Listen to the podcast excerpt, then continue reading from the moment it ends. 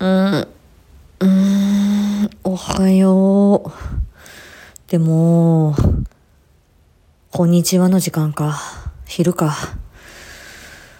ああ、朝からドキドキしたな。リト君が急に部屋入ってきて、耳元で囁き出すんだもんな。うんああ、よく寝た。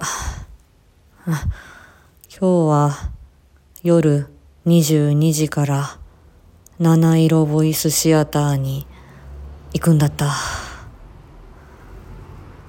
うん。朗読アンさんのお部屋に行くんだったな。うん。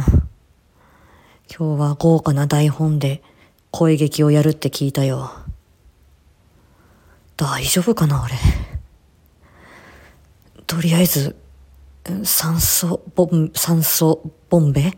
酸素、酸素スプレーと、AED は持ってくか。うん。